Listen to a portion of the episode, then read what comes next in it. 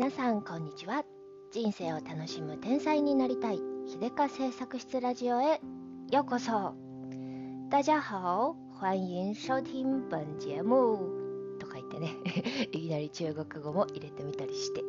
ていうのはねあの昨日ねちょっと嬉しかったことがあって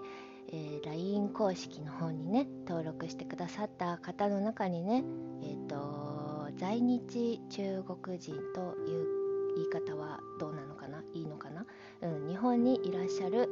えー、中国の方がね、えー、登録してくださってであのあーなんか嬉しいなと思ってね、うん、なんか日本語で喋ってるし私プロフィールににあの中国関係のことを一切書いてないので中聞くまではねあの多分日本の人の番組だと思って聞かれたと思うんですよ。でそんな中でね突然サプライズのように、えー、ちょっと実は中国とルーツがあって中国のルーツがあってちょっと関係があってみたいなのが分かってきて、えー、面白がってくれたのかなと思うとねなんかこういうあのちょっとした小さなサプライズをねあげられているかもしれないと思って自分で勝手にウキウキしてるんですけれど、うん、すごくあの嬉しいですね。別に、えーとどこの誰が聞いてくださっても嬉しいんですけれどあの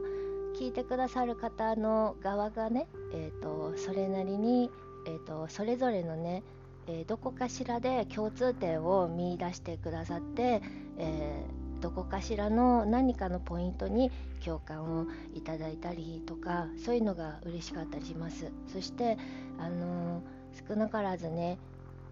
ちょいちょい聞くのがあのどうしてだか私のラジオ聞いて泣いちゃいますみたいな 方をねあのなんかあの感想ちらほらいただいてそういうのもすごく嬉しいです。別に泣かしたいわけじゃないんですけど、うん、なんかそれで少しでもね救いになったりあの癒しになったりそういうちょっとした心の拠り所ちょっとしたオアシスになれたらね嬉しいですね、まあ、あの始めた当時別にそんなのところ 望んでいたっていうか目指していたわけではないんですけれど最近あの自己満足でやっているこのラジオがねこういう形でいろんな人にちょっとずついいあのポジティブエッセンスになってあのほんのちょっとでもねほんの1秒でもあの元気になってもらえたり、うん、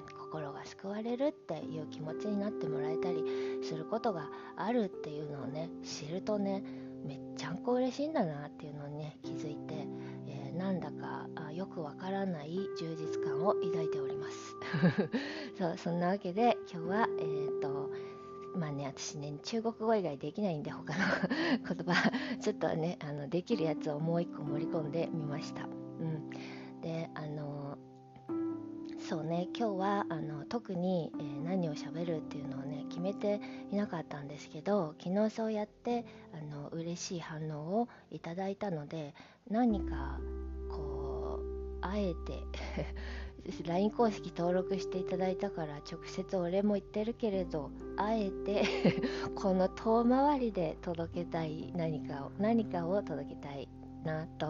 思ってね声の力ってすごいですよね。うん、あのまあさ好きな声嫌いな声とかあるからね、えーと、不愉快に思っちゃう方もいるかもしれないけれど、うん、好きな声で、えーと似たような考え方を持っている人に何かを言ってもらえてそれが気持ちよかったり私も結構いろいろな、えー、音声配信を聞いているのでね今日の気分でこの人の聞こうみたいなそういうの結構あるんですよ。でそうやって楽しんでもらえる、えー、選択肢の一つにね私が入っているっていうのがねまあ嬉しいじゃないですか。でねあの、昨日のね、えー、公式 LINE 登録していただいた中国の方はねあのまあ日本で友達が少ないとおっしゃられていてであのちょっとね自分がそういう時期そういう時だった状況とかね。まあ私の場合は中国に行って、えー、一人寂しくみたいな感じだったですけれどとかあの私がね日本、うんとその昔両親と一緒に日本に来たばっかりの頃のえー、両親の孤高奮闘ぶり っていうのか？うん。奮闘ぶりをね、えー、思い出しました。その海外の海外に、えー、1人ないし、えーと、少人数で来てそしてあの誰も知らないところで何もわからないところでね、えー、頑張っていくこういう状況をの心細さとか独特の寂しさとか、うん、なんかね想像するだけでちょっとね何というのかな胸が詰まっちゃうんですけどそれに加えてこのご時世ねこんな時代ですよ。自由に行き来がなかなかできなくなってきてもうすぐねお正月だしみんなが集まる機会が多くなる。そして家族に会いたくなる時期だと思うんですよね。特に、えー、なんかそういう時期に、こんなままならない社会情勢でそれで自分だけ海外にいるっていうのはねとても心細いかもしれない寂しいかもしれない、うん、そういう時のねお供に どうぞこのラジオを聴いてください みたいな感じなんですけどね。うん。まあさ海外に行くって決めたのは自分たちだろうけれども、ぱりしんどいしんどいよね。私の両親も私は当時3歳の時にね日本に移住したんですけれど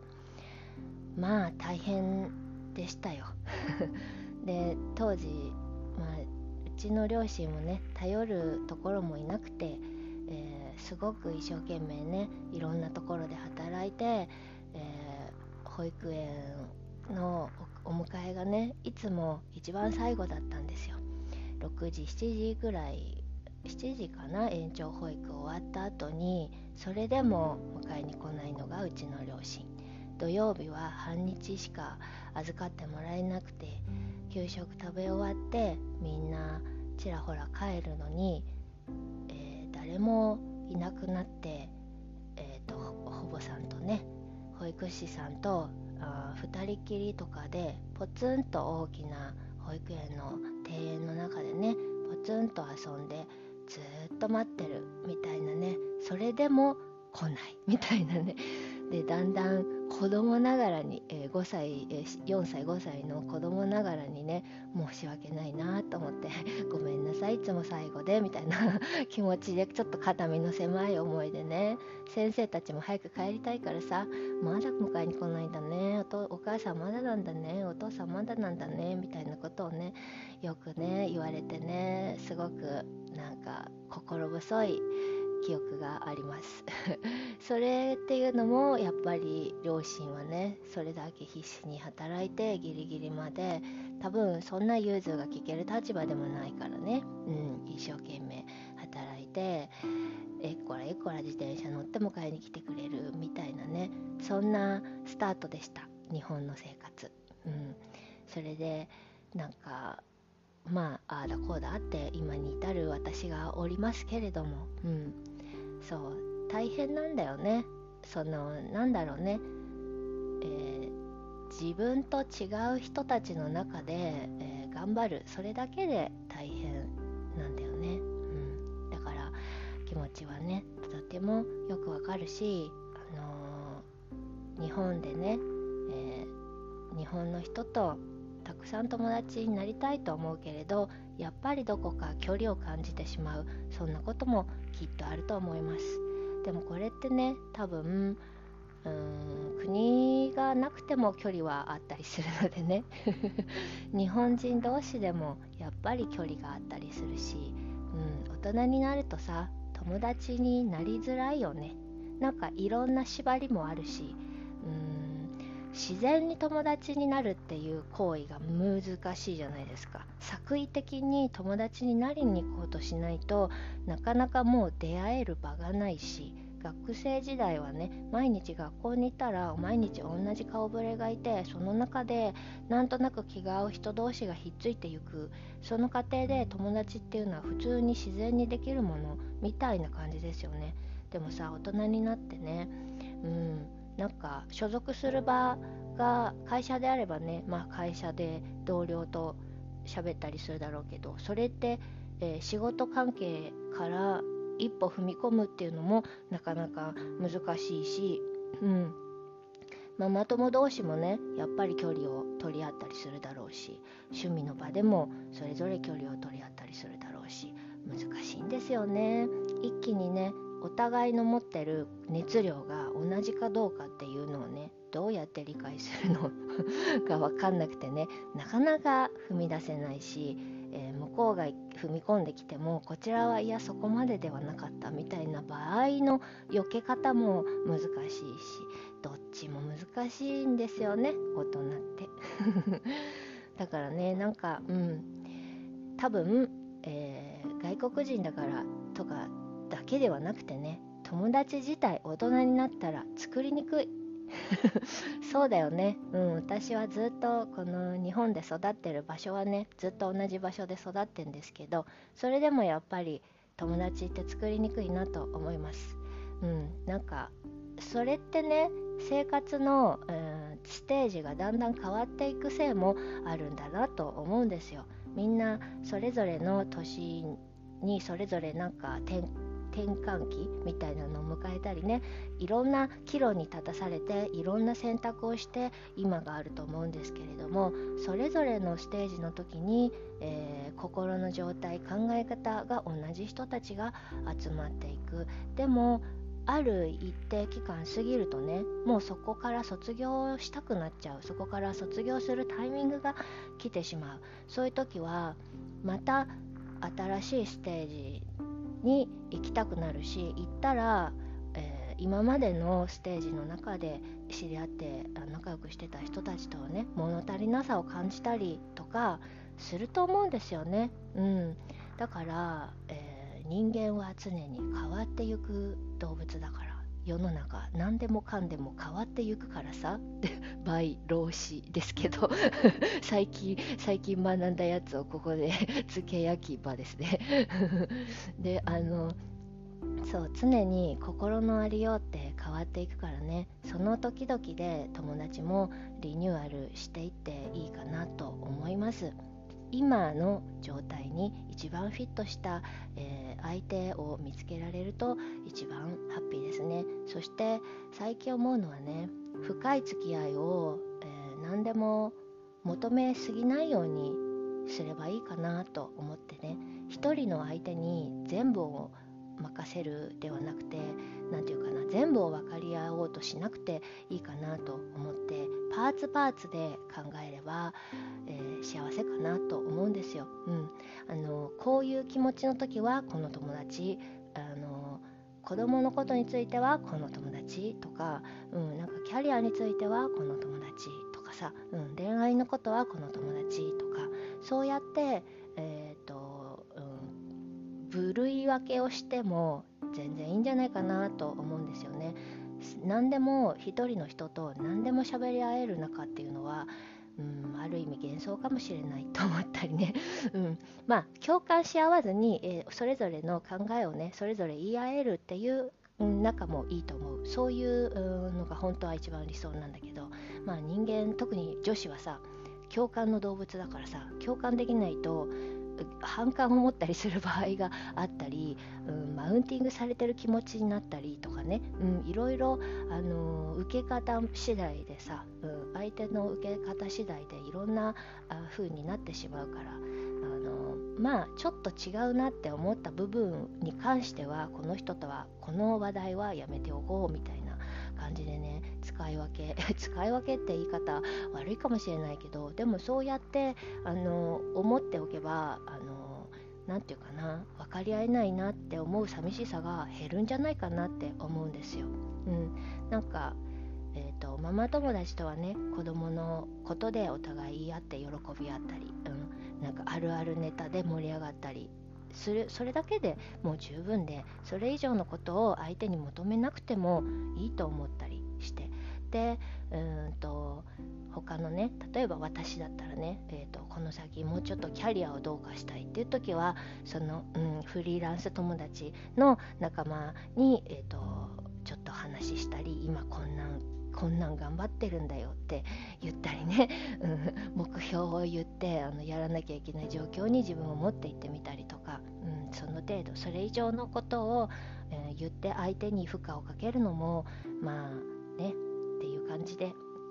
そういうふうにあの分けていったら最近私も思うのがあ意外と私も友達いるじゃんみたいな。今まではねずっと友達いないなって思ってたんですけど、うん、そうやってあの気持ちのところでね分けていたらあ友達結構いるかもと思ったりね。あと SNS の中でもね、うん、SNS のえっとえっとほうプラットフォームでノートっていうプラットフォームにもね時々投稿してるんですけどそこでいつもあのコメントもらったり、えー、ちょっと共感する時に盛り上がったりする、えー、固定のメンバーがいたり、うん、インスタの方でいつもいいねしてくれてる、え、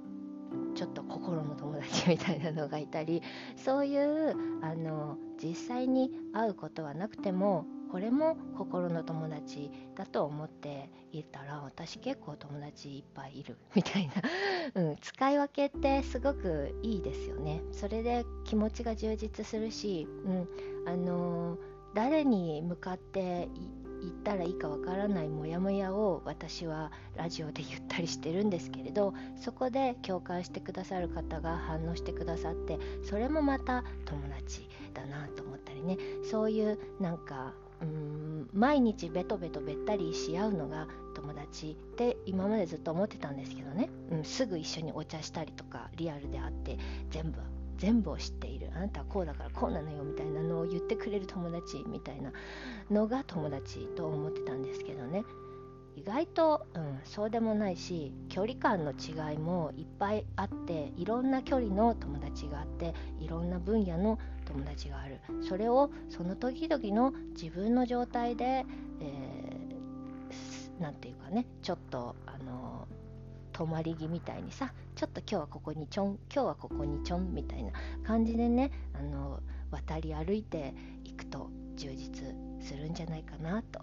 思ったりしています。うん、そんな感じで、うん、友達いないな寂しいなって思う時いっぱいあるよ。うん、でもそんな時もねうん、人間だもの。みんなある。みんなあるし大人だと。友達ってなかなか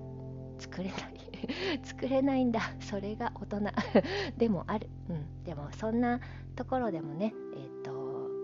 笑って、えー、一人でも笑って、うん、元気に毎日過ごしていけるようにいろんな工夫していけたらいいですよね。そして笑えない時やっぱりあると思う。笑えない時は物理的に笑おうね。あの口角を上げるだけ心が笑ってなくても口角を上げて頬を頬をちょっと上に上げてニーって歯を出して、うん、それだけで、うん、顔をね顔の肉を笑った風に作る。それだけで心は少しずつ開いていくと思います、うん、少しずつ心がね晴れやかになると思います。だから、私も時々やるんですけどね、うん、ちょっと口角を上げると心がふわっと広がっていく感じがして軽くなってちょっと元気になったりするんでね。よかったらそういう風に自分を励まして頑張ってくださいね。それでは今日はこんな感じでおしまいにしたいと思います。最後まで聞いてくださってありがとうございました。最後ね中国語でちょっと気の利いたこと言って締めようかなと思ったんですけどね。教養のなさがこういうところで出るんですよ。何にも浮かばない。ということで今日はこの辺でおしまいにします。じゃあね。